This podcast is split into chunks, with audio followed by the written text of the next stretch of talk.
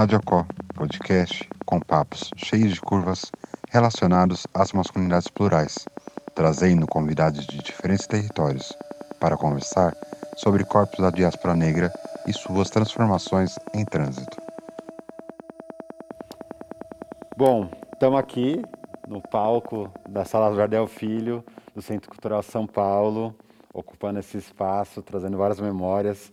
É um espaço que para mim tem muita importância, porque foi a primeira vez que eu fui um espetáculo de dança, foi a primeira vez que eu percebi a possibilidade de ocupar o, o palco, e para mim é muito importante estar aqui no palco junto com esse convidado de hoje, que eu vou falar daqui a pouco, mas antes eu vou pedir para o nosso convidado se autodescrever essa beldade que está em, está em minha frente.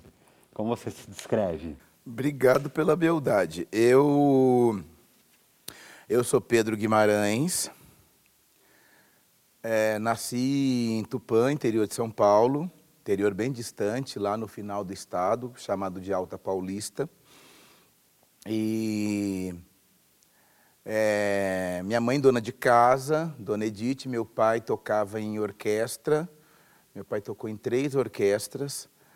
Né? É, eu não, não peguei ele, ele teve outros, outras profissões antes de eu nascer, né? mas eu já peguei ele como músico de orquestra e professor de música na cidade. Então todo mundo conhecia a gente, a gente era uma família negra bem conhecida na cidade, porque meu pai dava aula de música e tocava na, na, nas três orquestras que a cidade teve até aquele período.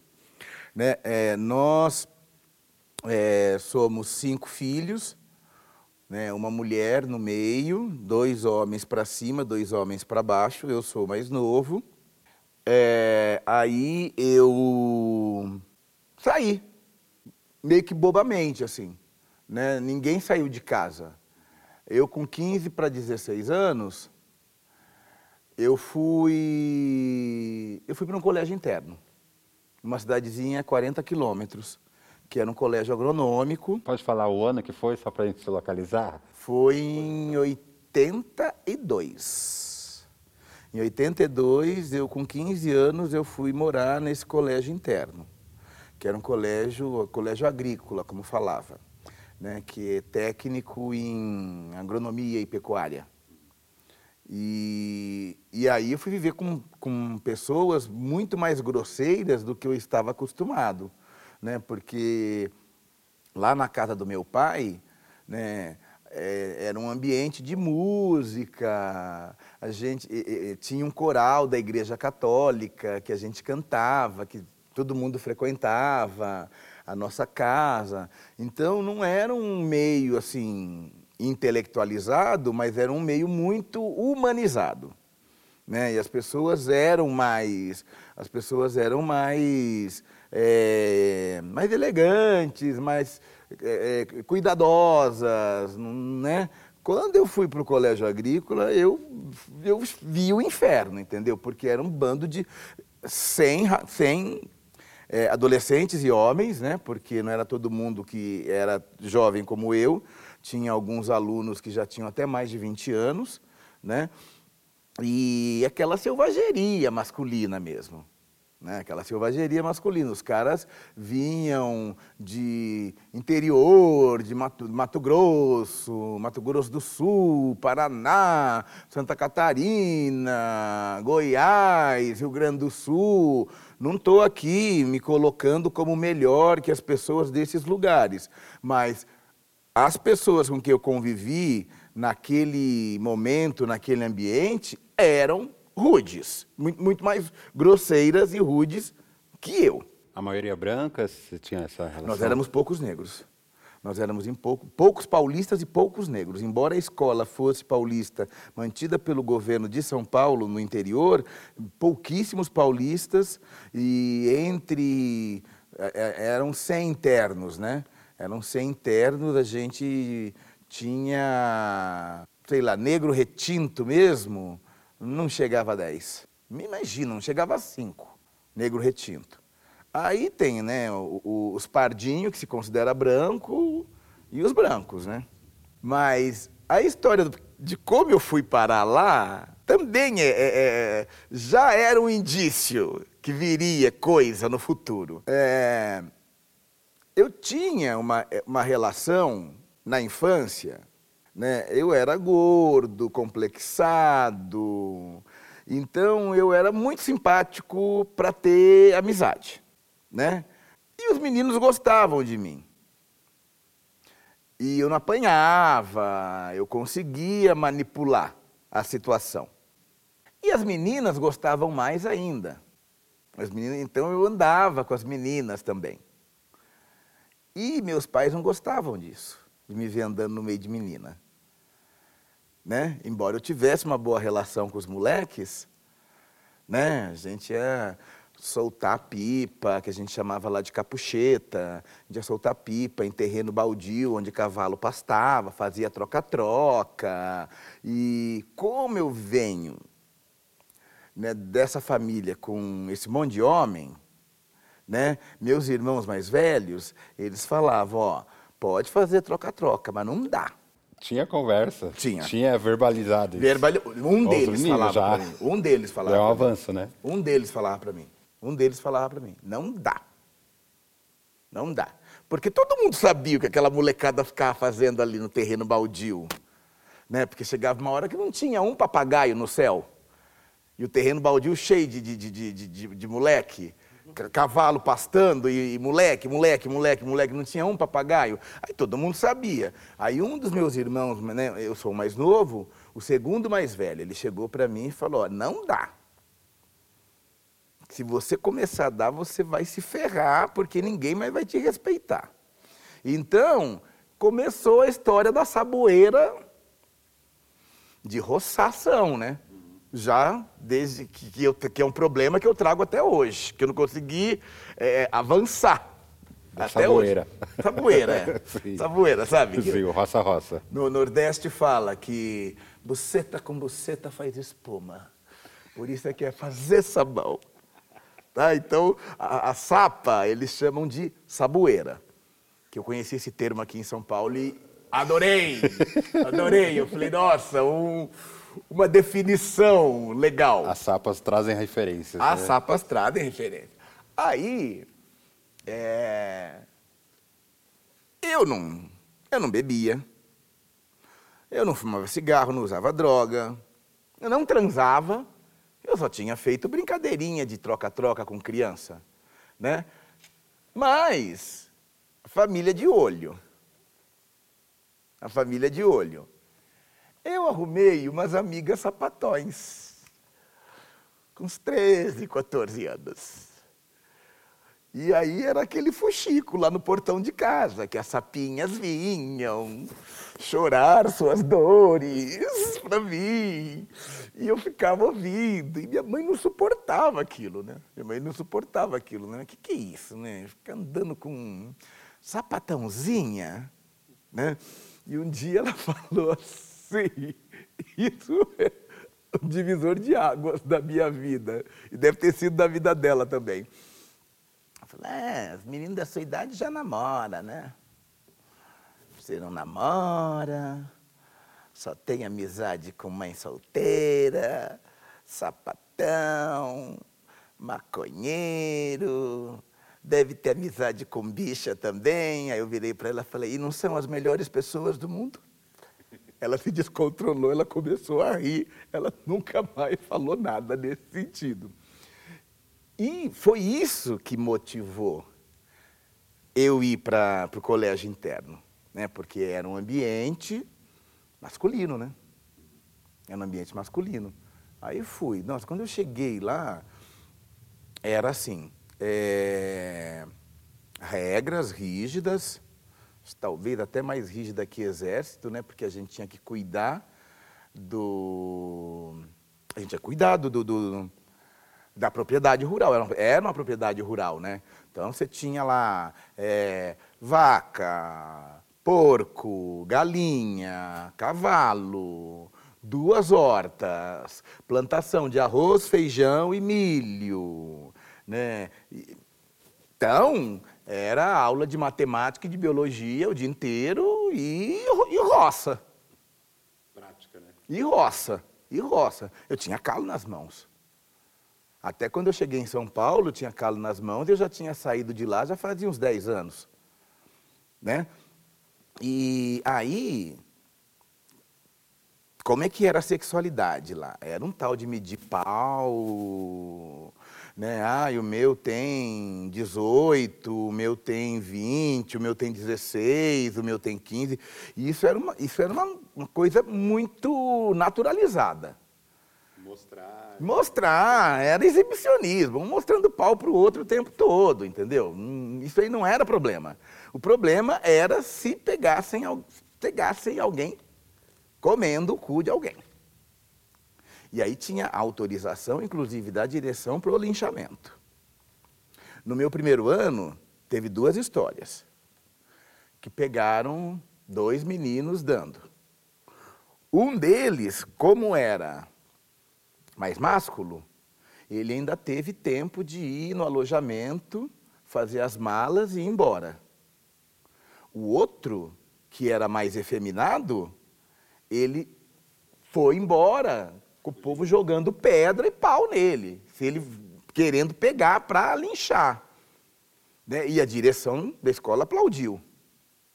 Então, quando eu cheguei lá, que eu vi essa situação, né, já tinha coisa de não, de não ter experimentado penetração antes. Eu falei, não vai ser aqui que eu vou experimentar, não vai ser aqui que eu vou ter experiência de penetração nessa cova de leões. Né? E sobrevivi três anos lá. Né, No primeiro ano, fui motivo de chacota, por ser negro, por ser não tão duro, por ser mais delicado, né? Mas no segundo ano eu já tinha conquistado todo mundo, todo mundo já, todo mundo que é, é esse o problema, né? Todo mundo vira amiguinho fácil. Ninguém transa, mas virar amiguinho vira fácil. Aí fiquei lá três anos, fiquei lá três, muita saboeira, né? Porque aquela coisa de medição de pinto, toma banho junto, e anda pelado dentro dos quartos, e vai nadar em cachoeira, tá? Mas não passou disso, pra mim. Quanto aos outros, não sei. O que em segredo estava sendo feito, porque eu tenho certeza que gente que não dava pinta estava fazendo coisas em segredo que eu não tive coragem de fazer. Tinha algum esquema que você não catou. Não, ninguém catou, porque tudo era, tudo tinha que ser né, escondido. Né? O que, o que, a, a brincadeira, só a brincadeira nos chuveiros, quando ia tomar banho de cachoeira, né? Mas era na frente, todo mundo fazia na frente de todo mundo. Aí, assim, né? é, Então, no- em público, muita brincadeira, muita medição de pau, um pegava no pau do outro, um encoxava o outro, né? Todo mundo de pau duro, isso aí não era problema. Né, O problema era penetração. O cu, né? O cu. O cu é o problema. O cu. Entendeu? O cu. Se alguém fosse pego dando o cu, né, a pessoa ia ser linchada ali. Porque eu vi os dois casos no primeiro ano que eu cheguei. Né? Então, você acha que no meio daquele bando de brucutu não tinha gente dando e comendo cu? Tinha, mas eu, eu, não, eu não vi. E não participei Que é o pior. né? Que me frustrou pro resto da vida. Bom, é, aí, bom, terminou lá tudo. Um professor virou para mim e falou assim: ó, bicho, cai fora dessa área de biológicas que não tem nada a ver com você. Você vai virar funcionário de fazendeiro. Não, não combina. Aí ele falou: ó, tem uma faculdade de história aqui perto, que é da Unesp, presta vestibular lá. Aí eu prestei a Unesp, fui para a Unesp, lá na Unesp conheci o- o- os comunistas, os socialistas, o pessoal. Aí me afeiçoei com quem? Nesp de qual cidade? De Assis. Eu fui para a Unesp Assis. Aí que minha mãe falava que me estragou geral quando eu fui estudar na Unesp Assis, porque eu conheci os anarquistas e eu gostei deles, eu gostei do povo anarco, né? Né? Pessoal que tirava roupa em festa. Pessoal, como a gente falava na época, que, pessoal que barbarizava. Os bárbaros. Ai, não, ixi, barbarizamos.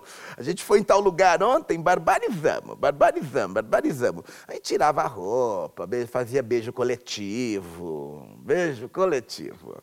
Fazia beijo coletivo, banho coletivo. Tinha festa que estava muito calor, aí abria o chuveiro, entravam dez dentro do chuveiro, debaixo do chuveiro. Homem, mulher, bicha, sapatão, todo mundo junto.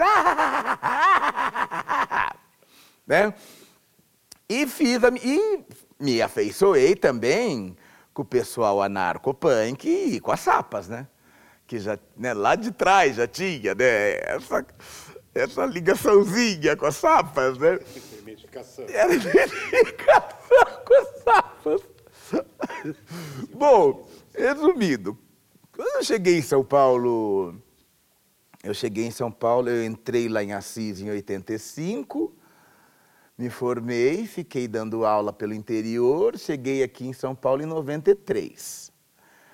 E eu tinha conhecido o Zé Celso lá no interior. Eu fui atrás dele em 93, quando eu cheguei aqui, ele não quis, ele não me quis.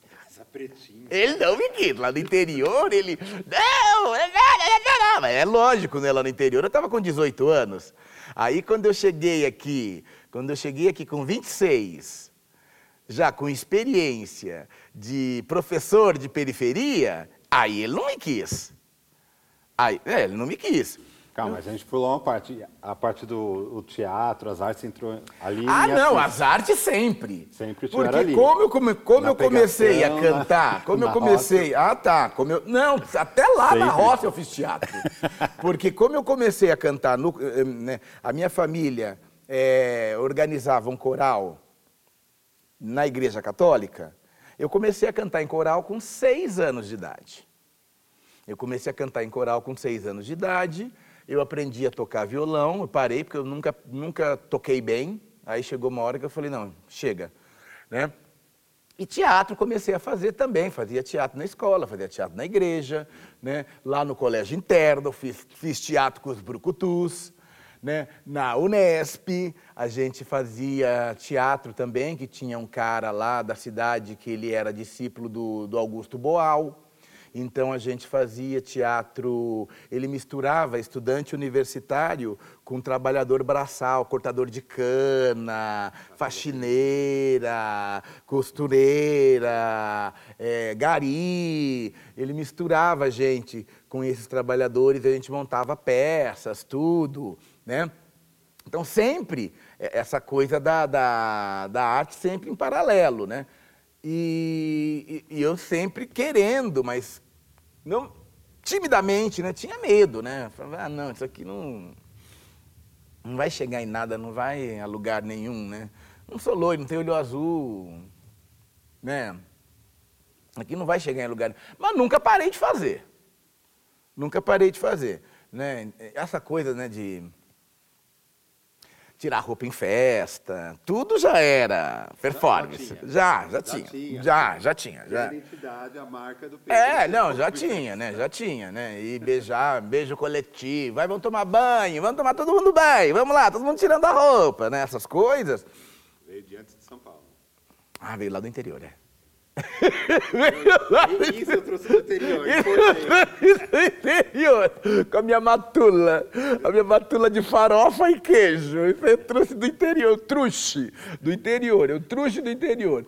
Aí chegou aqui, ah, fiquei deslumbrado, né? Quando eu cheguei aqui, que eu vi o desbunde que é essa cidade, e ainda convivendo, né? É, é, eu cheguei, eu conheci o chamego, né? Lembra, Gil? Lá em frente o Belas Artes, o boteco Sim, sim. dos pernambucanos, que depois abriu uma hamburgueria gay do lado. Isso, mas não tinha o botequinho. A gente gostava do boteco. Deixa eu só localizar essa roda aqui, ó. Temos aqui a Gil Oliveira, Preto Tel, a Eu Lima, várias gerações dialogando com a nossa E- aqui, ó. Eu cheguei aqui, né, eu cheguei aqui, meus amigos professores, né, artistas, me levaram lá. Quando eu vi um lugar que chama Chamego, que é de dono pernambucano, né, misturava, né, misturava macho grosseiro, bicha, estudante da USP, artista e cinéfilo. Era muito divertido o lugar. Eu olhei e falei, gente, que gostoso isso aqui. Né? E era um lugar, assim, libertário mesmo. Era um lugar libertário, entendeu? Né? Os héteros ficavam muito à vontade, as bichas ficavam muito à vontade. Né? Artista, professor. Bicho, teve. Eu tive duas situações que eu passei lá que teve desafio de teta. Tá, eu tô na mesa com as fulanas né? E aí elas começam a se estranhar, né? né? Eu sou louca. Você é louca nada. Você é louca nada. Eu sou mais louca que você, né? Que eu sou louca. E eu na mesa. E eu na mesa. Né? Uma vez, duas hétero e outra vez, duas sapas. E eu na mesa, junto com elas. Ah, você é muito louca mesmo? Aí uma chega e já, tchum, tira as tetas para fora. O bar lotado, sexta-feira à noite. Né? Uma, pum, tira as tetas para fora. Aí a outra pega, tira as tetas para fora também. Os garçons tudo de pau duro, olhando para as tetas delas. E a gente, ah, A performance da noite. ah, o bar inteiro. O bar inteiro, ninguém, ninguém ficou Ninguém ficou chocado, ninguém se sentiu ofendido. Né? Teve uma vez, Gil, que teve uma, uma, uma sapa que bateu numa bichinha. Aí chamaram a polícia. chamaram a polícia.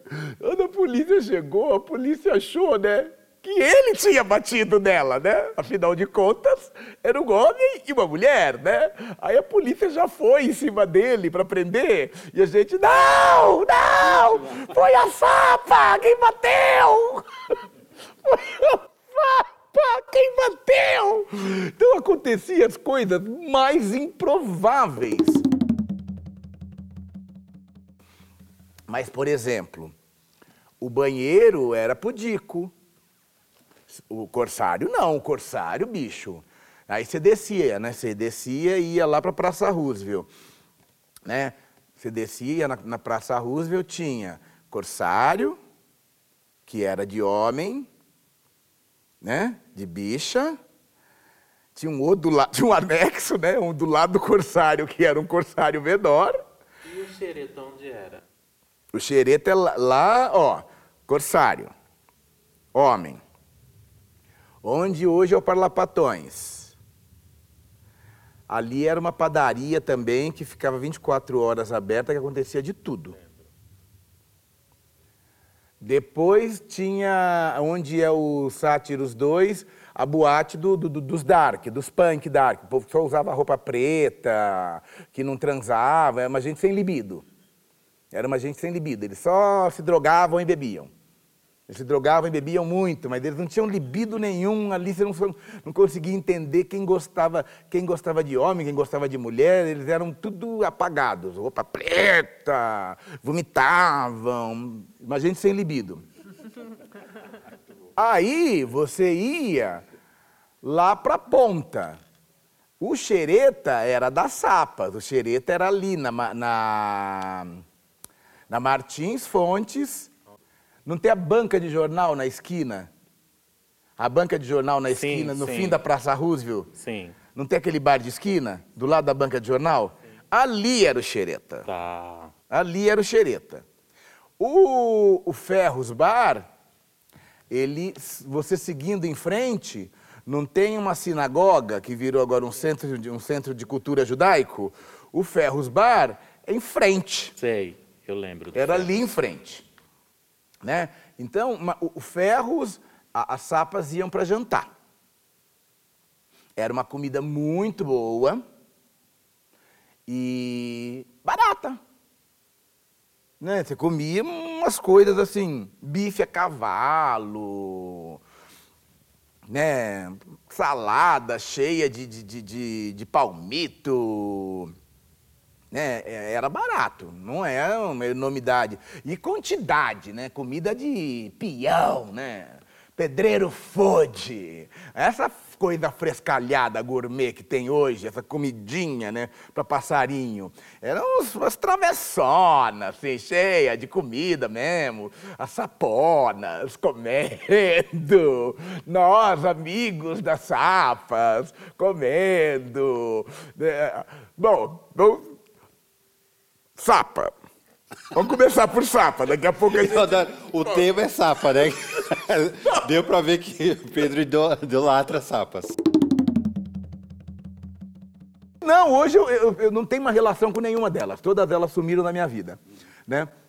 Mas é, elas me receberam quando eu cheguei em São Paulo, então eu, eu vivi, coisas, vivi coisas muito divertidas com ela, né? E, e na época tinha uma coisa que era onde tinha sapa, tinha briga no banheiro. Porque uma deixava a marida na mesa, mulher vai junto no banheiro, né? Uma deixava a marida no, na mesa e entrava no banheiro para chupar a buceta da outra. Aí a marida percebia, arrombava a porta e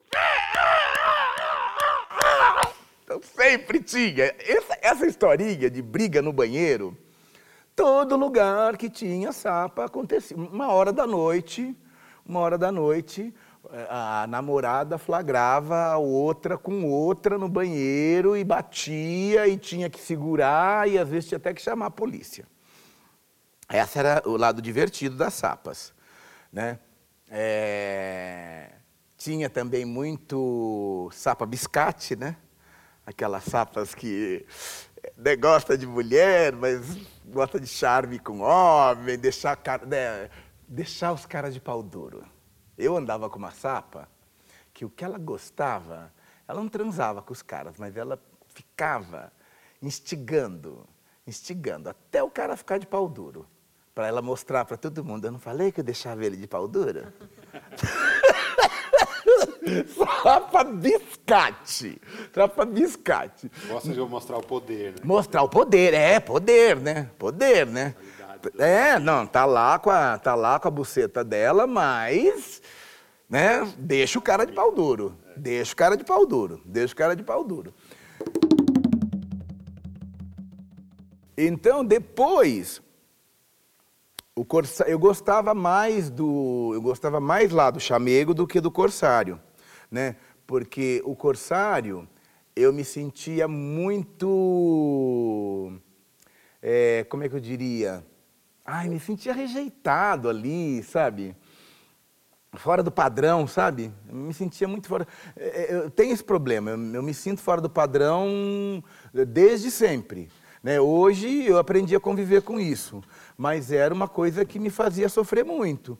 Então, quando eu ia nesses lugares, por exemplo, o Corsário, né, puta, o Corsário era, era muito, era muita, era muito hormônio. Era muito hormônio, entendeu? Você entrar num banheiro que tem 20 caras de pau duro, entendeu? Não é, pra, não, é, não é qualquer um, não é qualquer um que segura. Não é qualquer um que segura. Então, desde ator pornô até bichinha cocoaquá. Todo mundo de pau duro lá dentro, entendeu? Aí eu, eu entrava ali e mesmo assim eu não conseguia é, é, descolar nada para mim. Entendeu? Negócio, eu falei, essa fartura aí não sobra, com essa fartura toda não sobra nada para mim. E hoje você consegue reconhecer qual o que te descolava desse lugar? Se é por ser preta, por ser afeminada, por ser bichinha do interior, você consegue eu acho que a soma disso tudo. Não, porque as outras já tinham tudo isso também e conseguiam. É, a gente tem que isso aí, mapear. É, não, né? Porque é, é que eu trago essa. É, é, eu acredito que é coisa minha mesmo, essa coisa lá do irmão na infância, né? Fala, ó, fazer troca-troca tudo bem, mas não dá. Depois no colégio interno, né? Ter uma liberdade até, até uma liberdade com cabresto, né? Até certo, até certo ponto vai, daqui para frente não pode ir. Né? Podia até certo ponto, né? Porque tinha uma corda que puxava, que segurava, que dali para dali para frente não se passava, né? É, na Unesp eu virei uma coisa folclórica, assim. Né? As pessoas gostavam, me achavam interessante, tinha gente até que falava que eu era exótico. Então eu era querido por toda a comunidade, mas também não era objeto de interesse sexual da maioria das pessoas. Né? Quando eu cheguei em São Paulo, é que eu quando eu cheguei em São Paulo é que eu me senti desejado, que eu consegui transar barba, cabelo, completo, como o povo fala na rua. Né? Ah, o completo é 100, o completo é 200, né? Eu consegui transar completo quando eu cheguei aqui em São Paulo. Bicho, eu já tinha 27 anos. Até aí, até, até então, era tudo pela metade. Nada se concluía. E eu acredito que eu me acostumei com isso. Eu não preciso de concluir as coisas como o padrão diz que elas devam ser concluídas. Né? Lá no Corsário, como você, como você me disse, não sei, me travava. Mesmo com toda a fartura, com toda a facilidade, mas me travava. Eu preferia ficar lá no, no chamego né? Porque o chamego ele tinha mais esse espírito de, de bagunça. Ele tinha esse espírito de bagunça, né? Porque estava todo mundo misturado ali, né? Todo mundo misturado ali, então, né? Os héteros que estavam lá eram sem vergonhas. As bichas que estavam lá eram sem vergonhas. Né? As sapas que estavam lá eram sem vergonhas. Né, os intelectuais e os artistas que estavam lá eram sem vergonhas. Né? Então, eu gostava mais de lá. Eu gostava mais de lá. Você acha desafio de teta? Aí, as coisas foram mudando, né? As coisas... Chegou a maldita música sertaneja, né? Quando começou a tocar música sertaneja lá no Chamego, eu falei, não. Que ano era isso? Já é 2000 e... Isso já é 2002, 2003, né, Gil? Uhum. 2002, 2003, botaram uma maldita máquina de som lá, um karaokê, né? Que no início era bem divertido, né?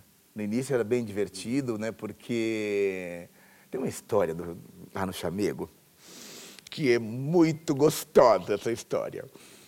Né? Duas, vai. Em 98, minha mãe morreu.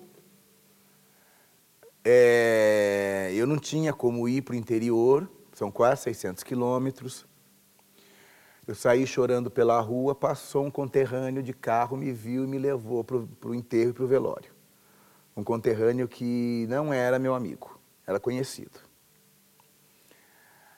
Aí voltei, voltei do enterro, fui para o bar, rever meus amigos. Tinha um grupo de atores, gente que dava aula de teatro, oficina de teatro, em periferia, no ABC, e eu gostava muito dessas pessoas, a gente bebia sempre, a gente bebia pelo menos umas três vezes por semana juntos. Aí tô lá, né? É, tô lá e tô conversando com um amigo meu, que é acriano, que é psicólogo e ator. Na época ele estava fazendo novela no SBT. E estou contando toda a história né, do, do, do, flagelo, da perda da minha mãe. E estou chorando no ombro dele. Estou chorando no ombro dele, e ele me consolando, coisa e tal. Começa uma briga atrás de nós. Duas bichas começam a se estapear atrás de nós. Eu chorando no ombro dele e as bichas se estapeando. Eu chorando no ombro dele e as bichas se estapeando. Daqui a pouco nós dois levantamos. Respeitadora alheia!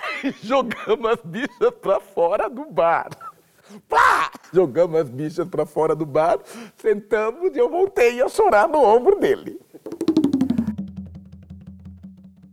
Outra história, é, não vou citar nomes, tinha um, um cantor que ele ia lá, que ele era casado com um cara da Tropicália, um desses grandões aí da Tropicália. E ele ia lá, postura arrogante, entendeu? Sou marido de fulano, sou cantor, coisa e tal. E não mexa com gente do Taboão da Serra. Tá? Eu dou esse conselho. Não mexa com gente do Taboão da Serra. Que ali, é- ali é usina de loucura. Ali é usina de loucura, porque ali misturou negro nordestino com japonês. E, e, e, e fuderam, tiveram filho, então é uma gente muito louca ali. E eu já tinha trabalhado no Tabuão, né? Então, eu, eu sou conhecido lá ainda. Eu ando na rua ainda tem gente que. Oi! Lembro de você! Né? Aí chegaram. Chegaram umas bichinhas para ir no tal do Burger Beer, e naquele Nostro Mundo, né?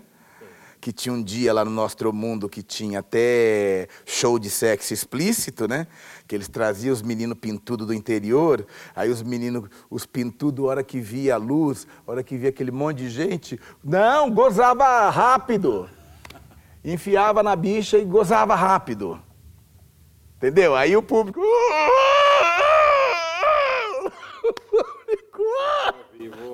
Ou brochavam, ou brochavam, ou gozavam rápido demais. Bom, aí acho que elas era uma sexta-feira à noite, estava lotado, coisa e tal, e esse povo do Tabuão chegou com um gringo, hemisfério norte. Chegou com um gringo, tudo, e o tal do, do arrogante, o cantor, ele não se conformou quando ele viu as bichas de periferia com, com um brancão de dois metros de altura, né? Aí sentou comigo, eu de costas, né? O pessoal do Tabuão eu conhecia, né? A gente se cumprimentou quando eles chegaram, sentaram na boa. E não fiquei com inveja do gringo deles. A outrinha não, ela sentou na minha mesa e, e começou a fazer bolinha de papel com guardanapo e jogar no gringo. Nossa, olha a técnica. Escre e, ó, né? Em inglês, né? Quero sair com você, sou mais interessante que essas pessoas. E isso aí é um bando de suburbano e jogando, jogando a bolinha, jogando a bolinha, jogando a bolinha. Daqui a pouco as tabuanenses levantaram, vieram para minha mesa, mas esculacharam o cantor de uma tal forma, mas esculacharam o cantor, né? Que eu fiquei, eu falei, não, elas estão certas, né? Eu fiquei na minha. Mas aí, esse dia, acho que foi, acho que a primeira vez que eu fui chamado de ela, né? Que elas foram, né? Esculacharam o cantor falavam assim: ela é humilde, ela é gente boa, ela respeita a gente. Você não, você é quá, quá, quá. Você é quá, quá, quá. Você é quá, quá, quá. O cantor nunca mais entrou lá no bar. E quando ele foi embora, e ele foi embora para não apanhar, né? Porque o povo do a- a- as tabuenenses, elas iam quebrar ele na porrada. Ele foi embora para não apanhar. E, e e o gringo, obviamente, ficou com elas. É, elas que trouxeram o gringo para noite, a outra se acha melhor ia tirar o gringo dela, assim, delas, né? E aí, até, o- até pouco tempo atrás, os garçons de lá, quando eles me. Quando acabou a confusão, os garçons, Pedrão, o que, que é quá-quá-quá? Explica, explica, o que, que é quá-quá-quá? Eu falei, ah, é bichinha. Bichinha, bichinha, muito bichinha, bichinha, bichinha, bichinha. Nossa, eles piraram. Eles piraram. eles eram também um- um- uma, uma coisa muito legal, assim, porque homens simples, héteros, mas como eles trabalhavam ali naquele ambiente, eles dominavam todo o linguajar. Tudo, sabiam tudo, tudo, tudo, tudo que se falava no Pajubá, eles sabiam, eles entendiam, eles davam palpite, né? Então eles vivi, eles sendo héteros, eles viviam aquele, aquele ambiente tão à vontade como se eles fossem bichas também. Isso era muito louco lá, né? Nunca mais o cantor entrou lá dentro, depois dessa, depois dessa briga com, com, as, com a- com as bichas do tabuão. Né? E os garçons, até pouco tempo atrás, quando eles me encontravam na rua, eles falavam: Cadê a Coacoacoá, Pedrão? Cadê a Coacoacoá, Pedrão? E a gente. Porque eram as coisas que aconteciam ali eram umas coisas que aconteciam ali fantásticas, assim, né? Muito improváveis, né? Malucas, improváveis. Ah, aí o, o burger também, é, é, que eu não gostava do burger. Eu já achava uma coisa meio shopping center. Né? Já estava nesse caminho, né? Estava nesse caminho já de, de, de- gourmetizar, de virar tudo shopping center. Eu não gostava dali. Eu gostava mesmo do, do- Eu gostava do chamego, porque o chamego, assim, né? O dono pernambucano, os garçons todos nordestinos, homens simples, grosseiros, heterossexuais, que aceitavam a gente, gostavam da. principalmente gostavam da gente gostavam da gente, tratavam a gente muito bem. Não era só uma relação de interesse financeiro. Né? A gente tinha uma relação de afeto ali com eles. Né? Tanto é que teve um dia que o caixa foi assaltado, a gente não percebeu. Elas estavam tão loucas. Isso já era umas duas horas da manhã, falando alto, gargalhando, né? Contando de babados, contando de babados, sabe? na linha Encontro de Piranhas. Encontro de Piranhas. Ah, mas o que você fez? Você conseguiu? Como é que era? Sabe? Falando de pau e buceta. E que, que, que, que, que, que, chegaram os assaltantes. Chegaram os assaltantes, encostaram lá no caixa. Começaram o assalto. Começaram o assalto. E a gente assim, traz cerveja! Traz cerveja! Né, E eles, pera, pera. Nós não percebemos que o lugar estava sendo assaltado. Os caras, vupt, vazaram. Quando os caras vazaram, o dono falou, gente, tem que fechar o bar porque a gente acabou de ser assaltado. Aí a gente, ah! ah, como assim? A gente não viu! Porque tava num grau de, de, de loucura. Tava num grau de loucura. Tinha um amigo da gente, a, a mulher, a namorada dele, era uma intelectual lá da USP. Ele é cenógrafo. E ele ia lá com ela. Chegava uma hora que ele ficava bêbado. Ele começava a beijar as bichas de língua na frente da mulher. E ela falava, não, é para acalmar ele. Acalma ele. E ele saía beijando todo mundo de língua. Então, era um. né, Eu não quero ser nostálgico, ficar dizendo que as coisas eram melhor. E que hoje não é como era antes. O melhor tempo é o tempo atual sempre, é o que a gente está vivo, respirando, né? Mas eu só estou relatando memórias mesmo. E se está acontecendo isso em algum lugar hoje, com a pandemia não, né? Mas antes da pandemia, digamos, né? Não estavam me convidando. Então eu, eu não estava, como eu não estava participando, eu não posso falar de lugares atuais aonde essa coisa libertária. Eu, eu gosto da, eu gosto, eu sou da geração do desbunde. É muito importante você falar esses espaços, porque hoje foram se criando essas tribos, né? Então cada, cada grupo se encontra num lugar. Talvez isso, quando você fala dos esses espaços que você par- participava, estava, tinha esse desbunde que era tava tudo ali, né? As travestis também estavam ali. Não Acho tinha, que- tra- trava. Ah, não, travesti é outro capítulo, né? Tem tempo ou não? Eu acho que não. Não. Não, acho que a gente vai ter que fazer mais um episódio com você. Com Não, outras- travesti é outra pista, porque eu fui perder medo de travesti. Eu, eu tinha. Não gostava de travesti, tinha preconceito, tudo. Né? Aí, em 2002, eu morei em frente. 2001, 2000, 2000 2001, 2002. Eu morei em frente àquele pré. em frente à Danger. E ali. Tomando Dreyer, você acha? Eu não bebo Amaral. Gurgel, que você tem uma música, né? Que fala da Amaral Tem, tem o filme, né? Das travestis. Aí fiz, quando eu fiz amizade com elas, aí eu falei, gente, que que eu tava. Que, quanto tempo eu perdi! Que pessoas divertidas! Que pessoas divertidas!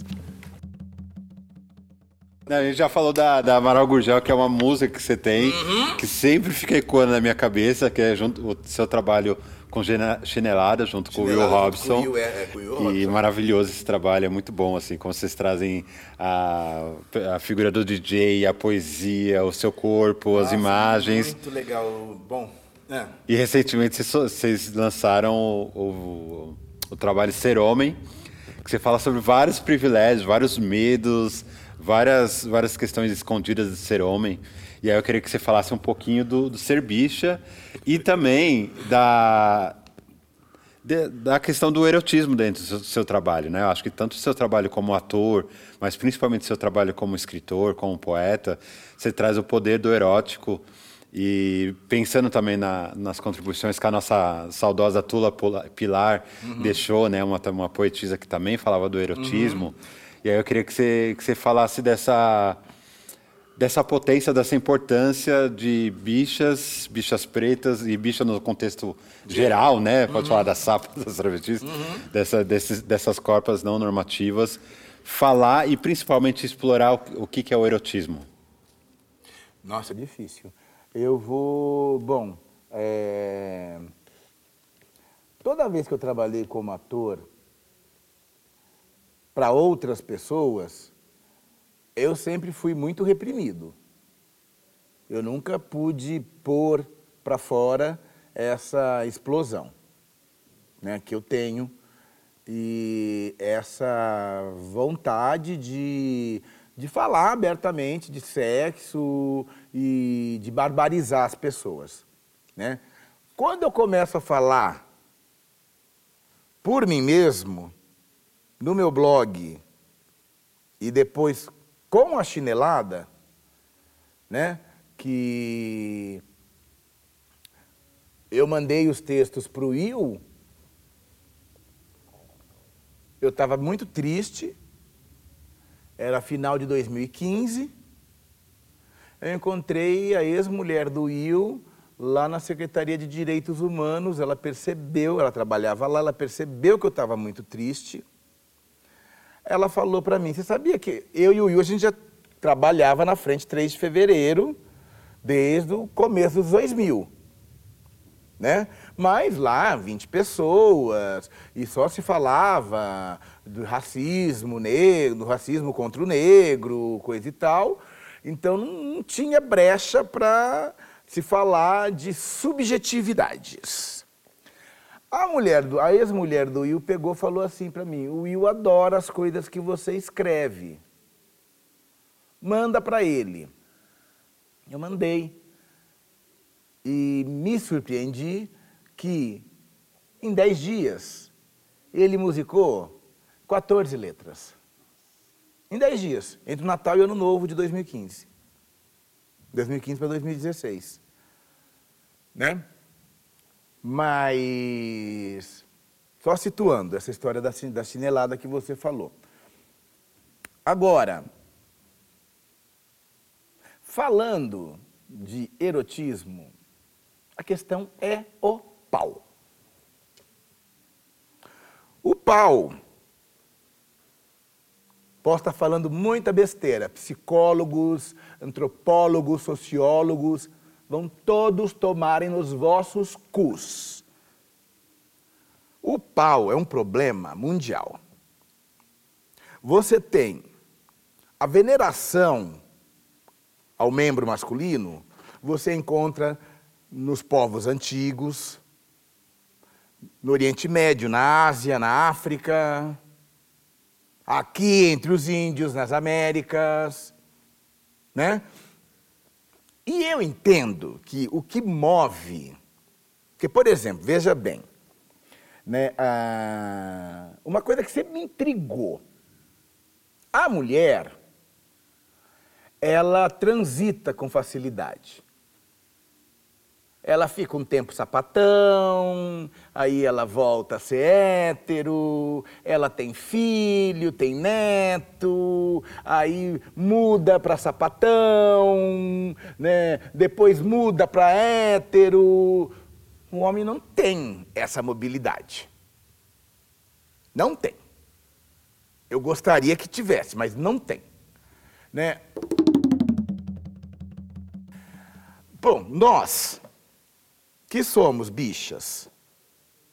Você tem aí, e vamos falar, bichas negras, vocês são mais jovens, vocês falam preto, eu não gosto, eu não gosto de, de preto porque é, era uma forma muito ofensiva que o branco, quando o branco nos chamava de preto, até bem pouco tempo atrás, era muito ofensivo.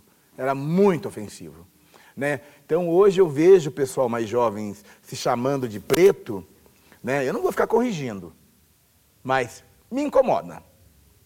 Me incomoda e eu fico de boca fechada. O bicho também era algo para machucar. Bicho era algo para machucar. Porque mas... A junção dos dois é uma não, bicha... explode tudo. É, não, mas assim, mas no, no meio da comunidade, bicha já é uma coisa alegre né, já é uma coisa alegre, já é uma comunhão, né? No meio da comunidade, pelo menos, né?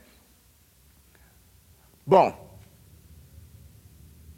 talvez seja porque a comunidade bicha é menor que a negra, não sei, né? Mas é, uma pessoa estranha na rua te chamar de bicha é, é foda. É foda. Mas quando a bicharada se encontra, ah, bicha! Ai, bicha! Né? Igual o pessoal alternativo, bicho grilo. Ai, tia dó, ai, filho da puta! Filho da puta! Que era carinho total. Era carinho total. Mas essa coisa, então, eu vejo, eu vou ser bem sucinto com essa questão. É... Você é bicha negro. Vou falar pela a, a minha experiência, né? Então, você é objeto, você é objeto sexual. Ou os negros têm que começar a transar entre si. Tá? Porque o que acaba acontecendo? Ou você é negro passivo para que o branco te coma e exercite o poder de dominação branco dele sobre a bicha passiva preta, negra. Ou você é negão pintudo que vai gerar estímulo anal no branco. Então você está a serviço. Você está a serviço do branco. Né? Sendo efeminada, passiva, ou sendo pintudo. E quem não se encaixa nenhuma das duas pontas? Hã? Que é a maioria. A gente sabe, a maioria das pessoas não são pintudas. A maioria das pessoas não são pintudas. O que os caras piram é com travesti pintuda. Tem até um. Tinha uma revista. Tinha um. Era VHS, eh, DVD, que era um- uma coleção que chamava Deusas de Ébano. Só travesti negona, pinto de 20 centímetros para lá. Entendeu? E os caras piravam com aquilo. Os caras piravam, né? porque como com um pinto desse tamanho vira mulher? Como com um pinto desse tamanho dá o cu? Essa é a grande loucura. Essa é a grande loucura. Tanto é que todos os filmes da Deusas de Ébano, né? No final, elas tinham que fazer o quê? Comer os caras. Comer os caras. Elas que comer os caras.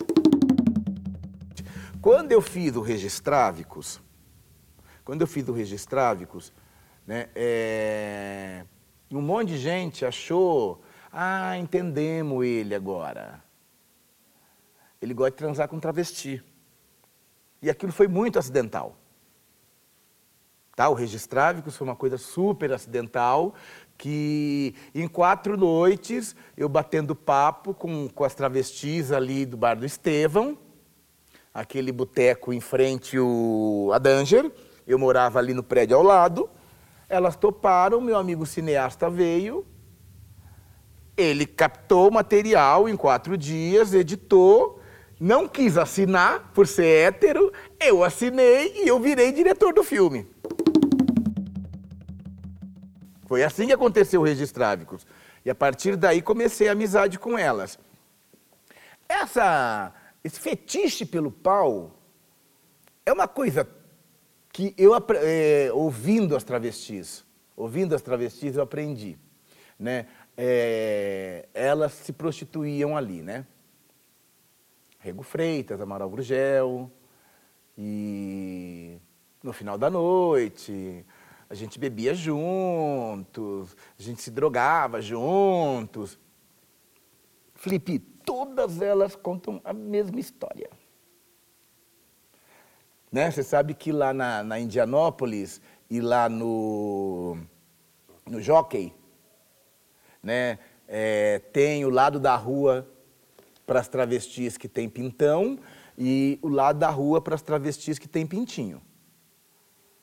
Os motoristas frequentadores, eles já conhecem. Então o cara já vai com o carro para o lado. Se ele quer pegar uma de pau grande, ele vai para o carro do lado de lá. Se ele quer pegar uma, uma, né, uma pausuda, que eu adoro, que agora tem essa possibilidade, né? Existe mulher pausuda. Então o cara vai com o carro para o lado de lá, que é onde estão as pausudas. Se ele quer uma que não seja pausuda, ele vem para lá de cá, que são as não pausudas. Né? No Jockey tem isso, na Indianópolis tem isso. Ali na Amaral Gurgel, o que, que todas elas contaram para mim? Que quando viraram travesti, o sonho era ser mulher. Então, ser passiva, sempre, ser passiva sempre, independente de ter pau pequeno ou grande, ser sempre passiva e arrumar um marido. Arrumar um marido. Né? Arrumar um marido e, né, virou mulher, passiva, marido, né? Leio Marie Claire, uso Valizer, sou mulher, né? Aí elas caem na prostituição, elas caem na prostituição, elas são obrigadas a aprender a comer os caras. E o lamento, esse lamento é a coisa mais louca que eu já ouvi.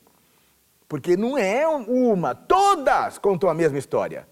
Todas contam a mesma história. Né, Elas falam assim, ah, aprendi a comer homem aqui na rua. Quando eu virei, quando eu virei travesti, eu achava que eu ia só dar. Eu achava que eu ia só dar. Eu achava que eu ia só dar. E todas elas têm que aprender a comer tendo pau pequeno ou pau grande. Se tiver pau grande, então aí é obrigatório. As de pau pequeno também sabem comer. As de pau pequeno também. E aprendem. Eu acho muito louco elas falarem isso, que aprendem. Mas aí, essa figura tinha desaparecido. Tá? Ela ficava aí na, nas festas, nas portas de lugares sofisticados, coisa e tal. E ela tinha desaparecido. Bom, eu estou andando na rua, há uns 4, 5 anos atrás, e para um negão. Oi, Pedrão, como é que vai? Tudo bem? Não sei o quê, parari, parará. Eu comecei a olhar, falei, mas quem que é esse cara? Saquei que era bicha, mas era um cara. Né? Eu falei, quem que é esse cara? Ele falou, você não está lembrado de mim, né? Eu falei, não, sou fulana de tal. Eu falei, ah, nunca te vi, eu nunca te, eu só te vi montada, eu nunca te vi desmontada, por isso aqui eu não, não te reconheci né? E sabe o que ele me contou? Falei, onde você estava? Estava morando na Alemanha. Eu falei, nossa, Alemanha! Estava morando na Alemanha. Eu falei, bicho, ah, fiquei 10 anos lá. Fiquei 10 anos lá na Alemanha. Aprendi a comer, descobri que eu tinha pau grande. Ó, oh, Descobri que eu tinha pau grande, aprendi a comer e a bater.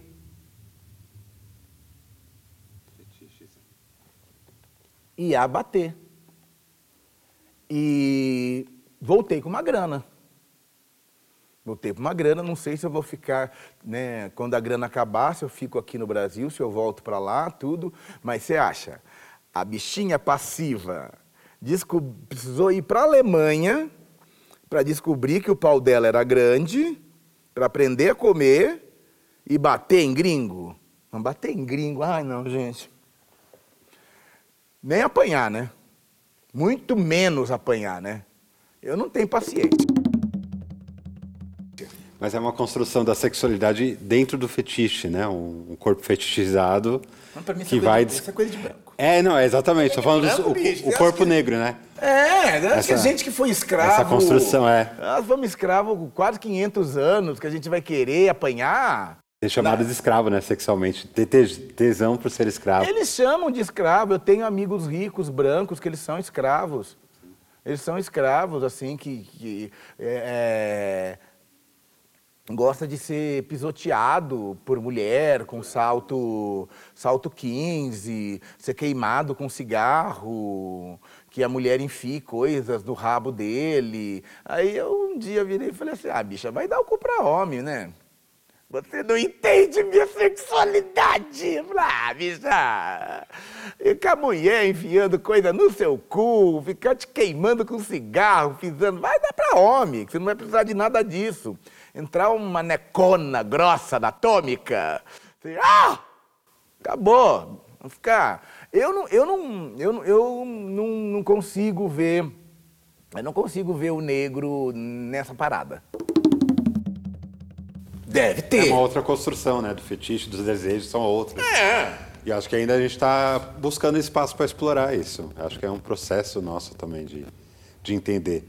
Quando você fala que, que é Acho que os negros têm que se transar entre si. Acho que nesse, nesses encontros vão criar a possibilidade não, de entender. Isso, não, é... aí é diferente. Agora, eu acho estranho. Eu acho estranho. Eu estou vendo a pornografia, aí aparece lá a mulher negra, né, sendo penetrada e o branco dando porrada nela. É o olhar, né? O olhar branco para nossa sexualidade. Entendeu? Que ou mesmo né, a bicha negra sendo penetrada e, e, o branco dando porrada nela. Eu não consigo, eu não consigo. Eu não consigo. Eh, me incomoda, me incomoda, tanto é que eu nem, eu não procuro esse tipo de, de, de, de imagem. Eu não vou atrás desse tipo de imagem porque me incomoda. Né? E uma coisa que é muito complicada nessa, nesse fetiche pelo falo, pelo membro masculino, é que ainda né, os negros, os negros homossexuais, vai, digamos assim, os negros homossexuais ainda são poucos os que procuram outros negros homossexuais.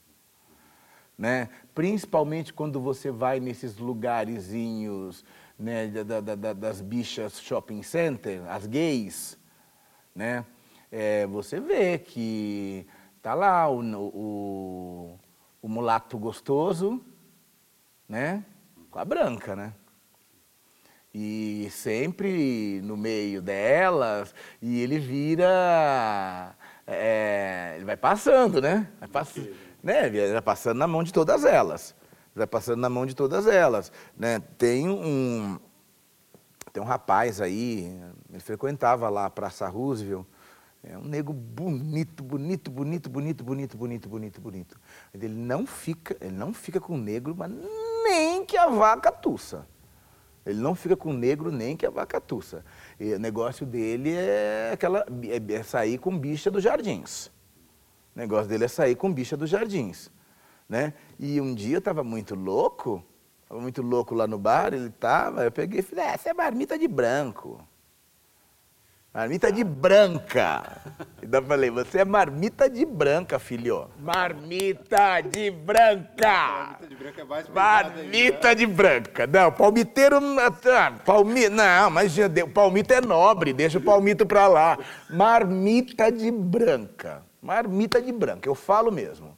Eu falo mesmo, inclusive, até para amigo hétero, eu tenho um amigo hétero e ele é aquele Dom Juan, sabe? Dom Juan e várias mulheres e o discurso de negritude na, afiado, na ponta da língua, mas só transa com branca rica.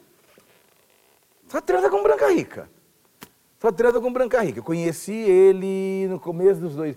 Conheci não, convivi bastante com ele no começo dos 2000. Né? Mas, bicho, o cara.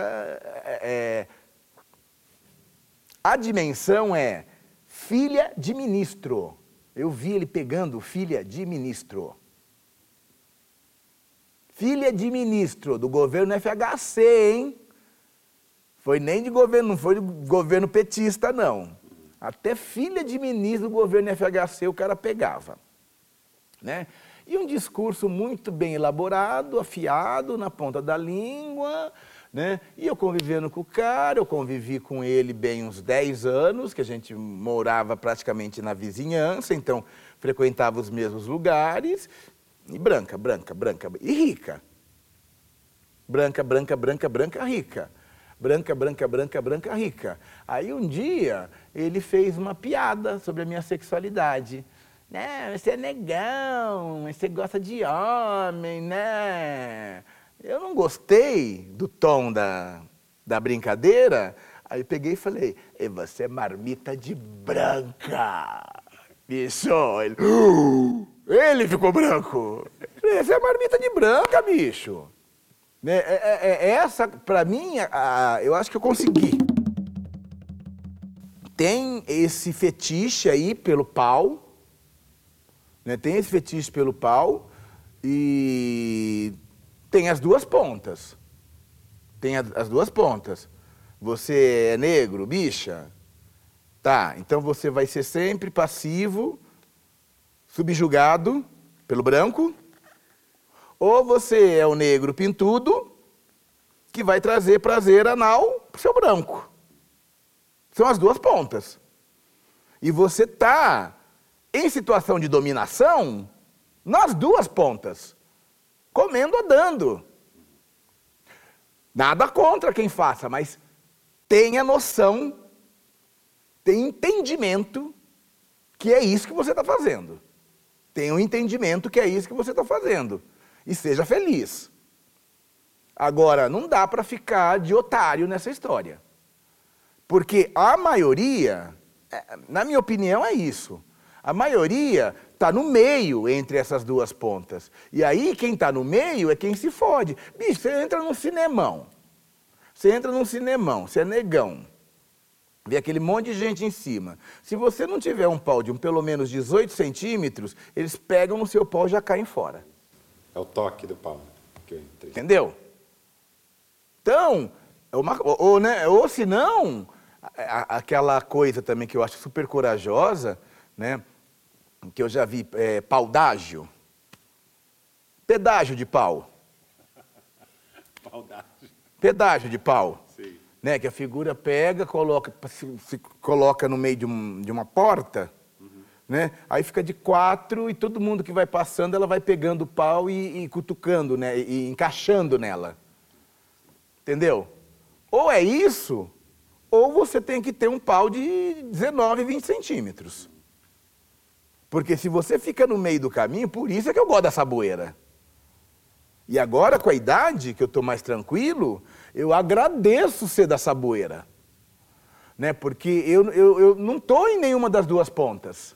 São suas referências das sapatonas, né? Por isso que eu gostava tanto delas. Por isso que eu, né, in- infelizmente, acabei. é, rompi, né? Com todas elas.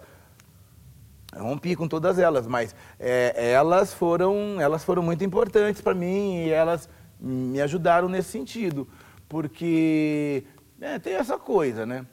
É, no meio né? Tem essa coisa no meio, né? Você- o negro que não gosta de o, o negro, o negro bicha que não gosta de outro negro. É... É, eu acho que eu disse o que eu tinha para dizer, né? No, no episódio com o Vini Rodrigues, a gente falou sobre falocracia, exatamente sobre esse tema. É falocracia, E é que falocracia. É, é um processo nosso, como a gente vai descobrir, explorar nossa sexualidade, não tem no falo a rola, o pau como centro, né? Como a gente vai descobrir outras partes do nosso corpo, como a gente vai descobrir outras formas de É um relação aprendizado. Saboneteira, eu acho que é esse caminho. É, é um aprendizado. Nossa roça, é um aprendizado, axila, é um pé, aprendizado, tudo. porque inclusive eu acho que tem, vai ter que ser um aprendizado para toda a sociedade, né? Porque quanto mais tóxico o cara, né, que agora está né, em- nessa palavra, né, o machismo tóxico, tudo, né? Quanto mais tóxico o cara, mais gostoso o pau é. Infelizmente. Infelizmente. Né? Tanto é que o que, que qual que é o fetiche das bichas e das mulheres? É o, é o mecânico, o policial, o estivador, é tudo brucutu. Eles são os brucutus. Né? O bandido, né? o policial, o bandido, o mecânico, o pedreiro, né? os brucutus. Esses caras têm algum tipo de, de- algum tipo de cuidado, humanidade, né? Com a mulher, com a bicha. É, bicho. É, ó, tem umas feministas aí que falam, né? Que homem não gosta de mulher, homem gosta de buceta. Homem gosta de buceta. E aí, na falta de buceta, cu. Na falta de buceta, cu. Só que depois, só que tem a maldição, né? Tem a maldição do Antigo Egito, né? Você fica transando muito com homem, começa a gostar de homem, viu? O Michel outro dia falou isso pra mim. Ah, não, quando eu comecei, fazia por dinheiro mesmo, não sei o quê, parari, parará. Mas aí você vai se acostumando, você vai acostumando. A mesma coisa da travesti que tem que aprender a comer. Eles também começam a fazer por dinheiro. Depois de um tempo, eles pegam gosto. Pe- é ó, o Mr. Catra, que era um escroto, mas ele falava umas coisas divertidíssimas. Né? Uma vez ele na Lu Jimenez, e ela perguntou para ele, Catra, e homossexualidade? Aí ele falou assim, não, esse negócio não dá para entrar não, que depois que entra não sai mais. Depois que entra, não sai mais. Né? E o Michê falou pra mim.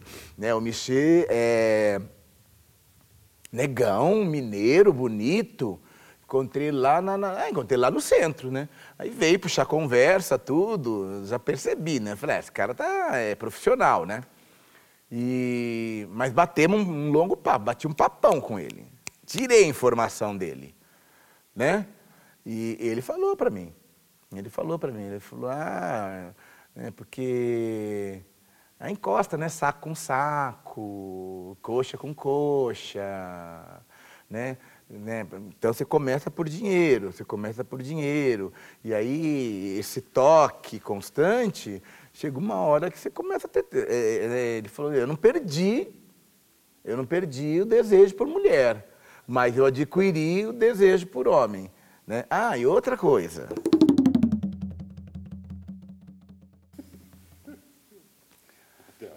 Marido de travesti. Ai, ai, isso é um tema para outro episódio, amiga. Pedrão, eu vou deixar você refletir sobre a poesia do marido da travesti. Tô louco pra encontrar vocês na madrugada de novo, fazendo sua poesia, fazendo sua performance de corquinha. Agradeço muito, você é uma grande referência para mim desde a primeira o primeiro momento que eu comecei a trabalhar, falar sobre meus trabalhos autorais. Cine de Santiago falou: "Você tem que estudar o Pedrão". Eu colei em você.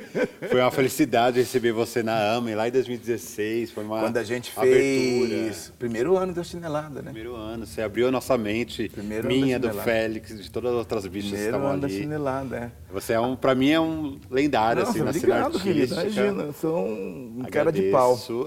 Agradeço. Cara de pau só. Quem está nos ouvindo, leiam Pedro Guimarães, escutem. Meu blog tem pedrãoguimarãesblogspot.com.br, que eu não tenho livro editado, mas lá no meu blog tem as histórias que você pode acompanhar, que eu escrevo há quase de- há 10 anos já. Tá? Você encontra por pedrãoguimarães.blogspot.com.br. Instagram, Instagram não sei mexer. Facebook. Pedro Guimarães. Facebook Pedro Guimarães. Outras redes, alguma coisa OnlyFans. Eu tenho que. Quando eu mudar de celular, eu vou começar a usar o Instagram. É que o meu celular ele não me permite usar o Instagram.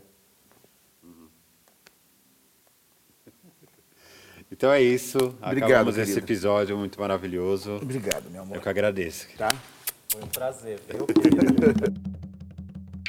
A primeira temporada do podcast é apresentada por mim, Felipe Couto, uma bicha preta positiva, e faz parte do projeto OCO, Masculinidade Transatlânticas, contemplada pela Lei de Emergência Cultural Aldir Blanc 2020 da cidade de São Paulo, propondo um olhar negro e LGBTQIA+, para discutir a construção da identidade masculina. Além do podcast, o projeto traz um zine e uma vídeo performance. Se quiser conhecer mais, acesse www.avoadoras.com.br Nos vemos na caminhada.